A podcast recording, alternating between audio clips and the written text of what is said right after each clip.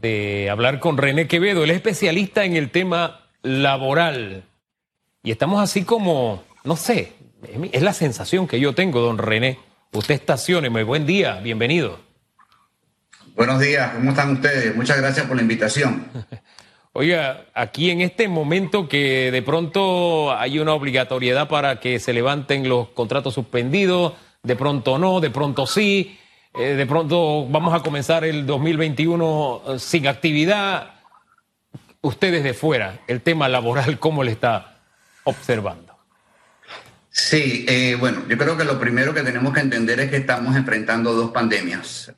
una sanitaria, que ya tiene 238 mil contagiados, y una económica que ya lleva 289 mil nuevos desempleados. Ambas cifras van a aumentar estamos ya eh, estamos debatiéndonos entre un colapso sanitario y un colapso económico. Eh, para poner las cosas en perspectiva, eh, según el informe de la Contraloría, se han perdido 289 mil empleos en el 2020 en una economía que genera 45 mil empleos por año. Esto significa que nos va a llevar seis años recuperar los empleos que ya se han perdido hasta ahora y que van a aumentar. Así que entonces este es el orden de dimensión de esto creo que estamos en una, eh, ya pasamos creo que la etapa, eh, digamos, de, o el punto de, de, reactivación de la economía, tenemos que estar hablando de reconstrucción de la economía. Eh, Pero y, creo que, que, es importante que entendamos el punto en, en donde nos encontramos. En ese punto donde nos encontramos, usted nos habla de seis años para recuperar los 289 mil empleos que se han perdido. Correcto, según el informe de la Contraloría. Pero todo apunta a que se van a perder más sin ánimo de ser profeta del caos. Sí, sí, de hecho la Contraloría emitió un informe con respecto a el número de pasajeros en el metro eh, Inibus en octubre del 2020 en comparación con octubre del 2019 y estamos hablando de que eh, hay una reducción del, del 56% en el número de pasajeros en el metro y 53% en el número de pasajeros en Nibus. Eh, teniendo en cuenta que los estudiantes solamente son 1% de los pasajeros del metro y 2,5% de eh, los pasajeros en, en mi bus, estamos hablando de un impacto eh, laboral fuerte, porque la mayoría son trabajadores. Eh, pero bueno, hay que esperar un poco más la cifra, pero definitivamente el panorama luce complicado. 25%, hablaba Carlos Araúz de desempleo. Le escuchaba reactivación y reconstrucción. Eh, en mi caso personal, señor Quevedo, pienso que nunca vi la reactivación económica, a pesar de todas las medidas que adoptó el gobierno. En el anterior bloque mencionamos algunas positivas, pero lo cierto es que las empresas nunca se reactivaron. Creo que hizo falta eh, más políticas económicas estratégicas destinadas específicamente a esta parte. Me gustaría profundizar allí con usted. y lo segundo es que si coincide con ese 25% de desempleo que ya ahorita estamos en un 19%. Sí, sí, yo creo que la cifra se aproxima más al, al 25%, pero insisto, yo prefiero más bien eh, manejarme con las cifras oficiales. El, problema es que eh, lo que se planteó fue un programa de reapertura eh, de bloques económicos, es decir, una reapertura de la oferta, pero la economía solamente se va a reactivar cuando se reactive el consumo, cuando se reactiva la demanda. Pueden abrir todas las tiendas, y si yo no tengo dinero para ir a comprar, yo no voy a ir a comprar. Entonces creo que es importante eh, que mientras haya incertidumbre y haya miedo, eh, la economía no se va a reactivar. Es decir, y de hecho tenemos eh, un tercio probablemente de los contratos este, originalmente suspendidos y registrados en Mitrabel han sido reactivados. Entonces, hay miedo, miedo en los consumidores de salir y de contagiarse, miedo con respecto a la situación económica hay miedo a los empresarios con respecto a las medidas de restricción, ¿ok? Toda medida de restricción genera desempleo, o sea, es 100%, o sea, aquí no hay medias tintas. Es decir, la restricción me inhibe el consumo, el consumo, el consumo eh, es absolutamente imperativo que ocurra para yo reactivar la economía. Así que estamos como el perro muriéndose la cola perro como que se muerde la cola. Wow, eso es difícil y súper complicado. Y, y, para un perro es difícil, ahora imagínese para un ser humano lo más complicado que va a ser. ¿Qué, qué, qué opción hay en la mesa, señor Quevedo, para ese empresario que hoy decide ya voy a cerrar hasta enero? Y cuando se habla que tentativamente no va a ser 15 días, sino que va a ser un mes, ese es el run run que hay y que todavía ni siquiera se oficializa. ¿Cómo ese empresario puede preservar esos puestos?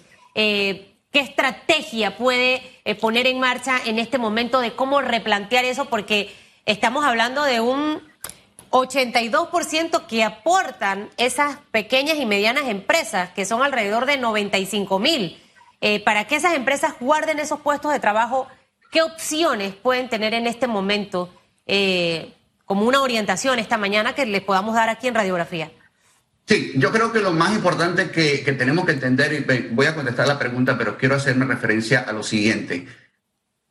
Cada cinco trabajadores que han perdido sus empleos ganan menos de 750 o ganaban menos de 750 dólares por mes. ¿okay? Aparte de esto, 27% de, la, de los cargos gerenciales en la empresa privada desaparecieron, 27, en su gran mayoría pequeñas y medianas empresas. 12. Dentro de todo esto, ¿okay? Yo, nosotros necesitamos una cierta certeza.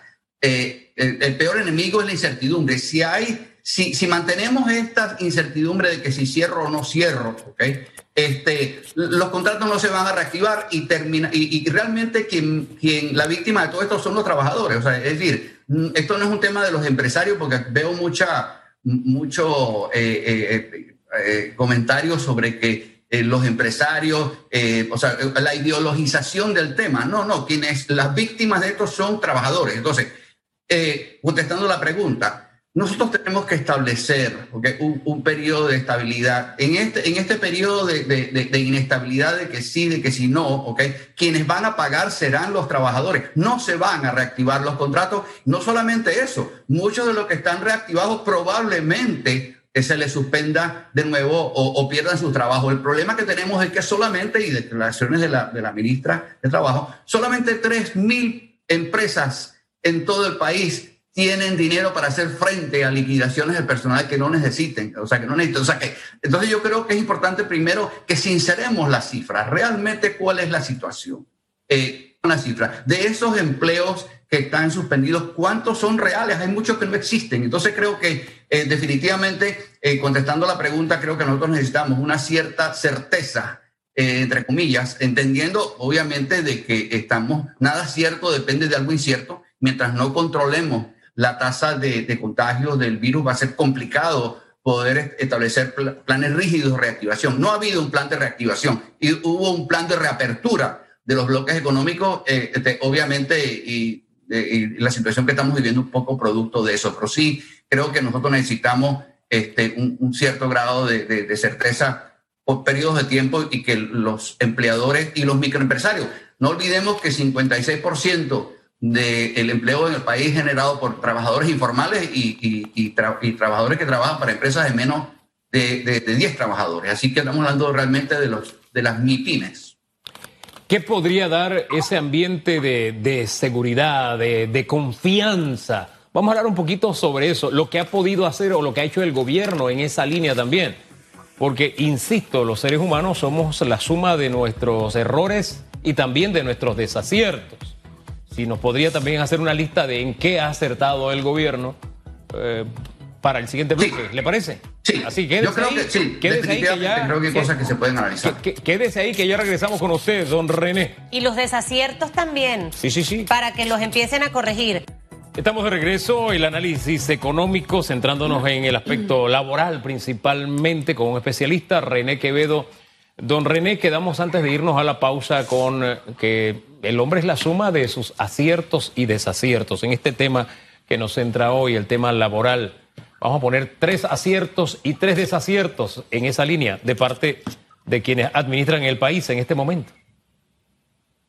Sí, yo creo que eh, definitivamente el plan eh, que se estableció de ayuda a las uh, pequeñas y microempresas creo que creo que es un, paso en la dirección correcta, definitivamente eh, eh, quizás, digamos, se pudiera flexibilizar un poco. Yo creo que es importante esto. Eh, para otro lado, creo que ha habido, eh, este, eh, digamos, bastante comunicación entre los empresarios y particularmente el ministro de Comercio, o sea, la parte, la parte, la parte económica. por lo menos ha habido diálogo. creo que son, digamos, las mesas, digamos, esos canales de comunicación creo que esos para mí son los, los dos temas principales. creo que el hecho de haber salido temprano a buscar creo que también fue un acierto entendiendo de que ya veníamos con una gestión eh, financiera deficitaria por parte del, gobierno y obviamente este, gran parte de esos recursos han, han ido a eso, ¿no? Eso digamos, pero ese, el, haber salido temprano creo que fue de los primeros países que salió a buscar fondos en el mercado internacional, creo que fue un acierto. Eh, creo que, eh, digamos, de las cosas que son mejorables, eh, bueno, obviamente eh, el, tema de hacer más participativos a los empresarios en la toma de decisiones eh, sanitarias. Aquí estamos hablando, el, el, COVID va a, arruinar a mucha más gente de la que va a enfermar y va a matar mucha más gente de hambre que del virus. De tal manera de que nosotros, el, digamos, el, impacto epidemiológico, llamémoslo así, este, tiene mucho que ver eh, con la parte económica y social. Entonces creo que allí, eh, eh, creo que ahí falta quizás un poco más de, de, de toma de decisiones, ¿no? Porque, porque definitivamente, digamos, todas estas medidas que se han tomado, insisto, yo no cuestiono la parte sanitaria. Ya tuvimos el encierro más, más severo de toda Latinoamérica y tuvimos en, en, agosto el número de, perdón, en, julio, el número de contagios por habitante más alto eh, de toda Latinoamérica eh, y, de todo el mundo, perdón, o sea, porque inclusive estuvimos en la, eh, fue noticia en el, en el New York Times. y, digamos, se han perdido hasta ahora 300 mil empleos o 289 mil, cifras que va a subir. Entonces creo que de alguna manera tenemos que buscar mecanismos Listo, no soy médico, eh, creo que, pero no podemos, digamos, eh, eh, permitir que la estrategia que se está siguiendo nos lleve a un punto, digamos, de, realmente destrucción de la economía. Y, creo que es hora de, realmente sopesar, porque yo creo que estamos ya en un punto donde va a ser complicado reactivar este, la economía y, ciertamente reactivar contratos vuelvo a repetir, los principales eh, eh, eh, afectados en esta situación son trabajadores humildes. O sea, como dije antes, ya hay 225 mil trabajadores que ganan menos de, 750 dólares por mes que ya perdieron su empleo. Entonces creo que debemos, debemos sopesar realmente el impacto económico y social de estas medidas y escuchando, porque creo que, insisto, sin, sin menosprecio de, de las consideraciones de salud, estamos en una crisis, estamos ante un colapso sanitario este, y un colapso económico también. Es sumamente complicado eh, y por eso que mientras más personas puedan eh, eh, participar en esto y asumir la responsabilidad de las decisiones, creo que mejor será la decisión. Mencionaba Carlos Araúz y usted prácticamente en este resumen ha coincidido una, una comunicación asertiva, escuchar asertivamente, porque de nada sirven miles de reuniones, tantas mesas de trabajo si al final no logro los resultados que estamos buscando. Ese contacto directo tanto con el empresario como con la población, que hoy en día hay gente, señor Quevedo, que gana 700, 600, 650, que no ha recibido el bono, que no sabe qué va a comer el 31 de diciembre. Entonces, eh, ahí hay debilidades que hay que empezar a reforzar para que la alimentación y para que la comida le llegue a todo el mundo. Estamos hablando de 289 mil personas, según Contraloría, que quedaron sin trabajo, que no tienen ingresos y, que ya en, los análisis que se han hecho, las familias han dicho cómo han bajado los ingresos en casa, porque tenemos el escenario de los que no están trabajando, pero está el otro escenario donde el, el que trabaja no está cobrando el 100% de su salario, está cobrando un 50%, un 75%. Esa es la realidad, obviamente, del panameño. No sé si usted va por esta línea de, cómo podemos hacerle frente a ese número tan frío de un 25% probable de desempleo, porque no podemos quedarnos y que, bueno, vamos a ver el 25% de los desempleados. No, no, aquí necesitamos liderazgo A. Inversión extranjera, no sé cómo lo va a hacer el gobierno, hay que traerla. A lo mejor eso puede apaciguar un poco ese número tan frío de 25% y que sea menor. Inversión en infraestructura. Cuando hablas con gente que de, defiende, ama a cuerpo, espada, espíritu y alma a Ricardo Martinelli, esos son uno de los elementos que te mencionan mucho de su gestión de gobierno, que había mucha eh, inversión de infraestructura y que eso ponía obviamente a la mano de obra a trabajar. No voy a entrar en los detalles de que si las obras tenían sobrecostos, etcétera, etcétera, pero la inversión en infraestructura va a dinamizar la economía, la gente va a tener trabajo. Y ese balance de inversión de la mano con ese proyecto que está en la Asamblea, eh, que definitivamente va a permitir eh, el tema de las deudas no reembolsables, el tema de los créditos fiscales, eh, que eso está en el órgano legislativo. Estas cosas que le he mencionado pudieran ser una alternativa para que ese número de 25% sea menor? Sí, bueno, yo creo que es importante entender que lo que ocurrió en ese periodo de tiempo se debió fundamentalmente a los trabajos de ampliación del canal de Panamá. O sea, estamos hablando, eh, inclusive esto tuvo un informe eh, del Banco Mundial en julio del 2012 eh, estamos hablando de 5.2 millones de dólares en un periodo que pasó entre, entre el 25 de agosto del 2009 eh, y el 2015, 2016. Eh, entonces creo que estamos hablando, para poner las cosas en perspectiva, que yo creo que es importante que entendamos que lo que, lo que ocurrió en, en ese momento fue principalmente debido a los trabajos de ampliación del canal. Obviamente eh, con otros trabajos de infraestructura, pero estamos hablando de 5 mil, eh, alrededor serán ya de 6 mil millones en un periodo de cuatro años, eh, saquemos la matemática, y la, la, la, inversión pública históricamente ha sido 1.400 millones de dólares por año. O sea que yo creo que es importante poner las cosas en, perspectiva. Pero sí, cada dólar invertido en la, en la ampliación del canal generó 65 eh, centavos de demanda eh, interna, principalmente de construcción, eh, mano de obra, etcétera, etcétera. Entonces, yo creo que es importante porque cada 100 nuevos empleos en construcción me generan 60 nuevos empleos en otros sectores de la economía. Igual que si yo reduzco los 100 empleos en construcción, yo voy a causar, como un efecto ocurrió, la contracción en otros sectores. Así que definitivamente la inversión en infraestructura es a corto plazo. A, ver, eh, eh, eh, infraestructura, agricultura. ¿okay? O sea, ¿por qué? Porque la agricultura, a pesar de que cada vez es menos su participación en el Producto Interno Bruto, sigue siendo 14% de la población empleada, es de la población ocupada, perdón, eh, uno después del comercio. ¿okay? Eh, entonces, creo que el problema que tenemos en este momento, debido a las restricciones eh, financieras que tiene el Estado, la inversión en infraestructura está complicada. Aparte, la inversión privada, o sea, la inversión privada siempre ha sido eh, eh, mucho mayor a la inversión pública, lejos,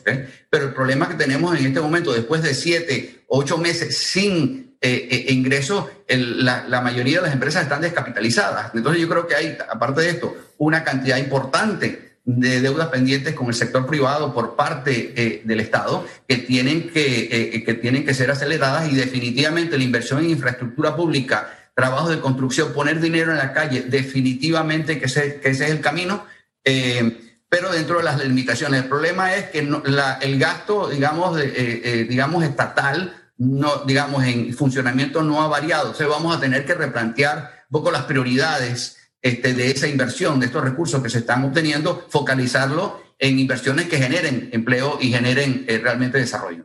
Inversión productiva, de eso se trata. Ahí está el camino. Gracias, don René por las luces que nos deja, tanto en lo que ha ocurrido como en lo que vendrá. Feliz año. Feliz año. Feliz año. ¿Usted sale con listita así al súper, señor Quevedo? ¿Perdón? Que si usted sale con una listita así al súper o hace videollamada como eh, Hugo. Eh, no, yo siempre soy el que hace el súper, así que yo tengo las cosas ya en, mi mente, ¿no? Así que... Démele, démele clase al maestro aquí. Yo soy de hacer súper con videollamada y con listita, porque quiero hacer feliz a mi esposa. Y le, y le voy a mandar un par de estudiantes más, señor Quevedo. Que tenga un buen fin. Hasta luego. Oye, hasta luego. Este es el último programa del año.